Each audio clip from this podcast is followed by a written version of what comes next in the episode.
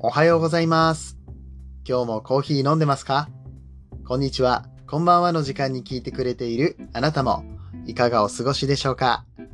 コーヒー沼で泥遊び、ヒマラヤキャスターの翔平です。今日は1月の20日水曜日ですね。あっという間に1月が3分の2終わってしまいましたけれども皆さんいかがお過ごしでしょうか、えー昨日ですね、ちょっと冒頭の部分でお話しした件で、違いがありまして訂正をしなければいけないんですけれども、DJ のびーさんというね、えーボイシーのパーソナリティさんがいらっしゃいます。昨日の経済を毎朝5分でっていう番組をされているんですが、えーこののびーさんの番組でね、あの、用語を英語で解説されたりしてるんですよ。で、あの、のびーさんの番組の構成としては、まあ、経済ニュースを話して、えーで、最後に、その日の用語、えー経済ニュースで出てきた用語ですね。難しいのが多いので、これを説明されるんですね。で、えー昨日の番組の中では、えーたまにそれを英語で説明してる時がある。英語で何て言うかって言ってるとか言って言ってしまったんですけど、え正しくは毎日英語で言ってます。で、それは用語解説で言った話とはまた別の単語を英語で話してて、えー要はなんだ、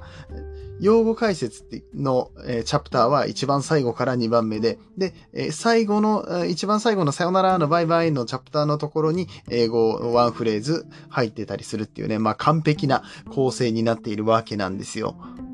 えーなんでね、あの、たまに英語で言ってますって言ってましたけれども、毎日言ってますんで、もしよかったら、この経済ニュースですね、えーあとは英語を学んでみたいなんてそんなこと思ってる方は、この DJ Nobby さんの番組、 Voicy の人気番組となっておりますので、ぜひ聞いていただければと思います。僕の番組の方でもね、え昨日から、えーこの番組の最後にコメント返し終わって本当に一番最後のところで、えー今日のワンフレーズっていう形で英語を紹介しております。昨日のはどうだったんでしょうね。ちょっと、えどなたからもフィードバックがなくて、寂しい思いをしているんでね、今日の、今日の分はね、最後まで聞いていただいて、えーぜひコメントなんか残していただけたら嬉しいななんて思います。という感じで今日もやっていきたいと思います。えー今日のテーマ、えーコーヒーの花言葉は何でしょう？ということをお話ししていきます。この番組は、コーヒーは楽しい、そして時には人生の役に立つというテーマのもとお送りする毎日10分から15分くらいのトークラジオとなっております。皆さんの今日のコーヒーがいつもよりちょっと美味しく感じてもらえたら嬉しいです。この放送は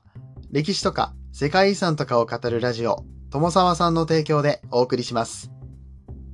はい、さあ今日は1月の20日となっているわけなんですけれども、毎月20日、えーこの日はスターバックスさんがエシカルなコーヒーの日っていうのを、うんまあ、独自に定めて、エシカルなコーヒーを推奨していこう、推進していこうっていうような日となっております。エシカルっていうのは倫理的っていう意味なんですけれども、まあ倫理的とは何ぞやっていうね、難しいワードすぎて。でも最近結構聞きませんか？エシカルフードとかいう言葉がね。えっ、と、確か、セブンイレブンさんもなんかエシカルフードプログラムみたいなのやってて、そのエシカルフードっていうのが、ステッカーが貼ってあるやつを買うときに7個で支払うとポイントがちょっと多めにもらえるみたいなのをやってたりとかしてね、このエシカルっていうワードはこれからのトレンドでどんどんと出てくる言葉なので皆さん覚えておいていただきたいんですけれども、倫理的とは何ぞや。って話になったときに、スターバックスさんのこの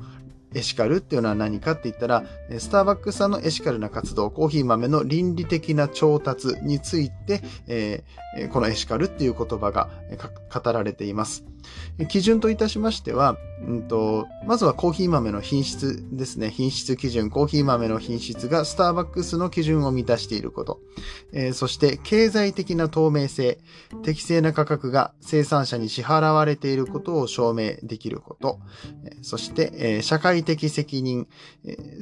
え生産者の労働環境を守り、生活向上に貢献すること。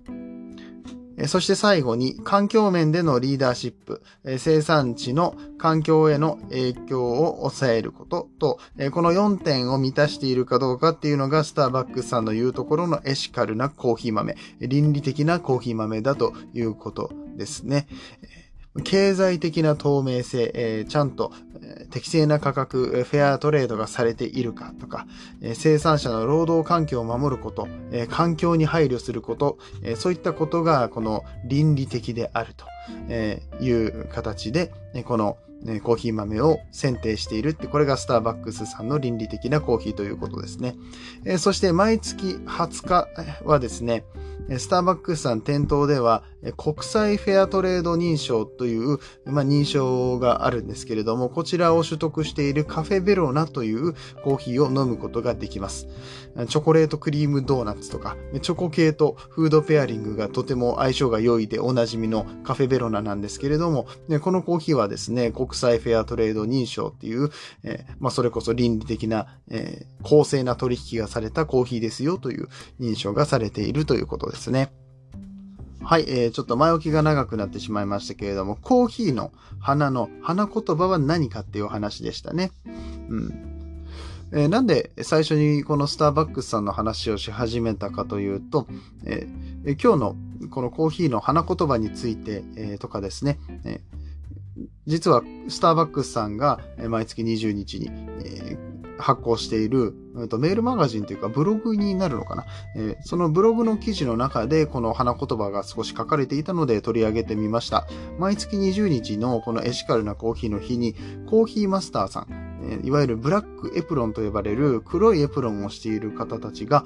ブログ記事を書いてそれぞれの方のコーヒーストーリーをお届けしてくれているんですね。で結構構成もしっかりされていて、あの、クイズとかも出てまして、コーヒーの花はどんな香りがするでしょうとかいうクイズが出てましてね。あ、あの、これもついでに出させていただきますけれども、クイズどうでしょう？コーヒーの花はどんな香りがするでしょうか？これあの、3つ選択肢がありまして、1番ミント、2番リンゴ、3番ジャスミンということで3種類挙げられていますけども、さあ、どれでしょうか？えー、なんてクイズを出しておいて、まあ、これの答えは後にしておきますね。えー、花言葉の話に戻しましょう。えー、コーヒーの花言葉。これはですね、一緒に休みましょう。だそうです。一緒に休みましょうの花言葉ってめちゃめちゃぴったりじゃないですか。だってコーヒーですよ。なんか、ゆっくり一休みしようよっていう感じありません？あのコーヒーの花を見ながらね。で、コーヒーを飲みながら、ちょっと一服しようよ、みたいな感じ、えー、なんてできたらいいな、なんてこともちょっと思うんですが、えー、実はコーヒーの花っていうのはね、あのー、2日間ぐらいしか咲かないんですよ。だから農園に行ってもなかなか見ることができなくって、うんと、なんか一瞬で終わってしまうっていうことも含めて、雪に例えられたりするそうです。一斉にバーっとえー、白い花なんですけど、この白い花がコーヒー農園にバーッと咲いて2日間だけで散っていってしまうっていうね、えー、もう日本で言ったら桜、もう桜より短いですよね。もうあっという間に、えー、去っていく、そんな儚いコーヒーの花の花言葉は一緒に休みましょうということでした。僕もね、家でコーヒーの木を育ててまして、うんとまあ、ややデリケートな木だとは言われておりますが、調べたところ、寒さには弱いけど、それ以外にはそんなにめちゃくちゃ弱くないよっていうことで、観葉植物としては、えー、簡単な部類に入るみたいです。僕自身ね、あの植物苦手っていうか、あの、かつて、もう、いろんなありとあらゆる花を、うん、枯らしてきたんですけど、あの、一応今のところコーヒーの木は元気にしてくれています。室内で育てることができるので結構簡単なんですけど、まあ、ただ花がつくかとか実がつくかっていうのは別問題でして、えっと、実がつくまでなんか特に5年以上かかるし、まあ、実際プランターで実がつくところまでいけるのかっていうところもね、なかなか難しいところではございます。もし興味がある方は家で、えー、結構簡単に Amazon とかでも買えるんで、コーヒーの木ね、えー、チャレンジしてみてはどうでしょうか。では最後に、えー、クイズの答えをしていきましょう。コーヒーの花はどんな香りがするでしょうというクイズを出させてもらいました。1番ミント、2番リンゴ、3番ジャスミンどの、えー、香りがするでしょうかということですが、皆さん決めましたか？では正解を発表していきたいと思います、えー、コーヒーの花はどんな香りがするのか正解は3番のジャスミンです。はい。実はね、この香り、コーヒーの花の香りに関しては、え僕のこのラジオ、コーヒー沼で泥遊びでも以前に話したことがありまして、で、あとは、僕が書いてるノートにも、このコーヒーの花について触れている部分があったりとかするので、まあ僕の番組を聞いてくださってる方だったらよっぽど簡単に答えられたんじゃないかと思うんですが、ちゃんと合ってましたか？えコメント欄で教えていただければと思います。ジャスミンの花が、あジャスミンの匂いが、えー、するんですよ。で、こう、先ほど白い花が咲くよっていうことを言いましたが、これもあの結構ヒントで、あの、花の見た目もジャスミンにすごい似てるみたいです。なんで、えーこのコーヒーの花っていうのは、えー、シーズンが来ると一気にブワーッと咲くんですけども、咲いた時にこのコーヒー農園がもうめちゃめちゃいい匂いになるんですって。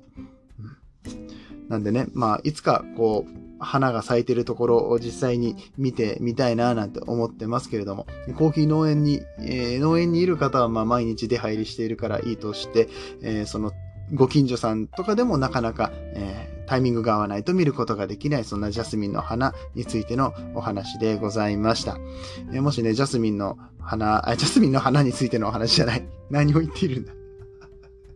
話がすり替わってしまった。コーヒーの花ですよ、皆さん。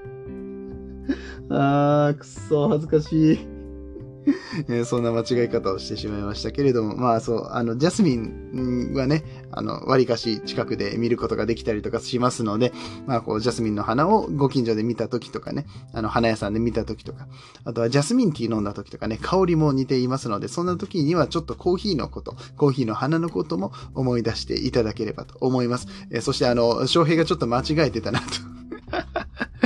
あいつ、あの、ジャスミンとコーヒー間違えてたな、ということも一緒に思い出していただけたらなと思います。はい、えー、ということで今日の話が面白かったよ、良かったよと思われた方、シェア、フォロー、いいね、コメントよろしくお願いいたします。あの、カフェベロナもね、えー、ぜひ飲んでみてください。今日今日もしスターバックスに行くことがあれば、カフェベロナ、あとチョコレート系の食べ物と合うということですので、そちらもエシカルなコーヒーということでトライしていただければと思います。はい。それでは、ここからはコメント返しのコーナーです。コーヒー沼で泥遊びではいただいていたコメントに声でお返事をしております。ヒマラヤでは聞いていただいている番組にコメントをしていただくことができます。パソコンや他のアプリからはコメントができません。スタンド FM の方、えー、コメントいただいたら文字でお返事をしておりますが、声でのお返事に関しましてはヒマラヤの方で、えー、ぜひヒマラヤアプリをダウンロードして、えー、そちらでコメントをつけていただけるとお返事させていただきますのでよろしくお願いいたします。はい。えー、では、昨日の配信についてのコメントですね。昨日は、ちょっとコーヒーではなくて、調味料を、醤油とか、えー、みりんとか、えー、そういう調味料も、うんと、結構簡単に生活のクオリティを上げることができるよって。まあ、コーヒーもね、同じ農作物ですので、えー、そういう食べ物、飲み物っていうところから幸せを感じることができるっていうのはね、かなり手軽なんじゃないかっていうことで、え、紹介させていた、え、紹介させてもらいました。はい。えー、で、こちらですね、コメントをいただいております。K さんからコメントいただきました。ありがとうございます。通常の醤油は、フレーバーコーヒーみたいな感じで、いい醤油はスペシャリティみたいなイメージですね。これ、なかなかあの、あれですね、あの、分かってる人がするコメントって感じなんですけれども、醤油で、その辺で売ってる醤油って、もう本当に香りをつけた、醤油の香りをつけた黒いしょっぱい飲み、飲み物ちゃうんだよ。だから飲み物じゃないんだって。昨日も同じ間違いしたんだって。飲まないから、コーヒーは。あの、はい。あの、醤油は、あの、通常その辺で売ってる醤油っていうのは、結構醤油フレーバーをつけた、えー、それっぽい感じのものです。で、本物の醤油っていうのは、もう大豆を発酵させて熟成させて、あとそこに小麦と塩だけ入るんですけどもね、あの、決まった材原材料を熟成させていくことによって出てくる独特のフレーバーですね。これに旨味もしっかりと加わって、えー、そして、その、他の農作物同様、その醸造所だったりとか、大豆の産地とかで味が変わってくる、香りとかが変わってくる、みたいな感じ、イメージですね。なので、本当にこれ確かに、醤油はスペシャリティコーヒーみたいなイメージと言われている K さんも大正解だと思います。えー、続けて K さん、えー、コメントいただいておりまして、旨味調味料って海外では禁止されているんじゃなかったでしょうか、えー調味料でなくって、醤油、醤油と昌平家、昌平家の調味料一覧ですね。うんうんうんうんうんうんんどういう意味？ちょっと最後のがちょっとよくわかんなかったんだけど、旨味調味料、ね、海外、で禁止されている、これね、アメリカの話だと思います。MSG と言いまして、マジックソルトグルタミン、合成されたグルタミン酸、旨味分ですね。これが海外では禁止されています。海外というかアメリカですね、今言いましたけど アメリカでは禁止されていますねで。これがどういう経緯かっていうのに関しては、ちょっとまあ、あの、詳しく説明し出すと、なかなか難しいんですが、あの、健康に害があるんじゃないかということで、え禁止されています。えー、健康、そんなね、あの、健康には害はないよっていう、う事例、事例っていうか、そういう報告もあったりとかするので、一概に何とも言えませんが、ないとも言い切れないっていう部分で、まあ、一度禁止されてしまうとなかなかこれね、あの、絶対に大丈夫だよっていうことが、証明されない限りはね、なかなか難しいなって、え思っております。えっと、最後のコメントをそのまま僕読んでしまってちょっと意味がわからなかったんですけれども、まあ、あの、調味料一覧ですね。僕の家で使ってる調味料の名前をバーっと最後に羅列させてもらいましたけれども、そこら辺の詳しい内容に関してはノートの方で書いていこうと思ってます。まだ完成してませんけれども、ほぼほぼできてるんで2、3日中にはって言ってね、そんなこと言ってね、ノート書けないパターンとかすごいあるんですよ。ね、あの、Kindle の方もなかなか進んでおりませんけれども、あの、またね、皆さんの元に情報をお届けできるように頑張って書いていきたいと思いますので、どうぞよろしくお願いいたします。K さんコメントありがとうございました。はい、本日も最後まで聞いてくださってありがとうございました。え昨日からですね、番組の最後に、その日の内容に沿った英文を紹介させてもらえております。英語でなんての？っていうような、え話ですね。で今日は、コーヒーの花についてのお話をさせていただいたので、こういう例文を選んでみました。What does coffee blossom smell like?What does coffee blossom smell like?What does coffee blossom smell like? ですね。えー、これは、コーヒーの匂いってどんな感じ？どんな匂い？コーヒー、コーヒーの花ってどんな匂いがするの？という質問文となっております。はい、えー、皆さんには今日どんな香りがするかお伝えしましたね。えー、じゃあもしこうやって聞かれたら、えー、なんて答えるでしょうか、えー、答えは It smells like jasmine. It smells like jasmine. ジャスミンのような香りがするよと答えてやってください。はい、えー、この英語のコーナーですね。まだ始めたばっかりですので、皆さんコメントをいただけると嬉しく思います。それではまた明日の朝8時頃にお会いいたしましょう。次はどの声と繋がりますか？引き続きヒマラヤでお楽しみください。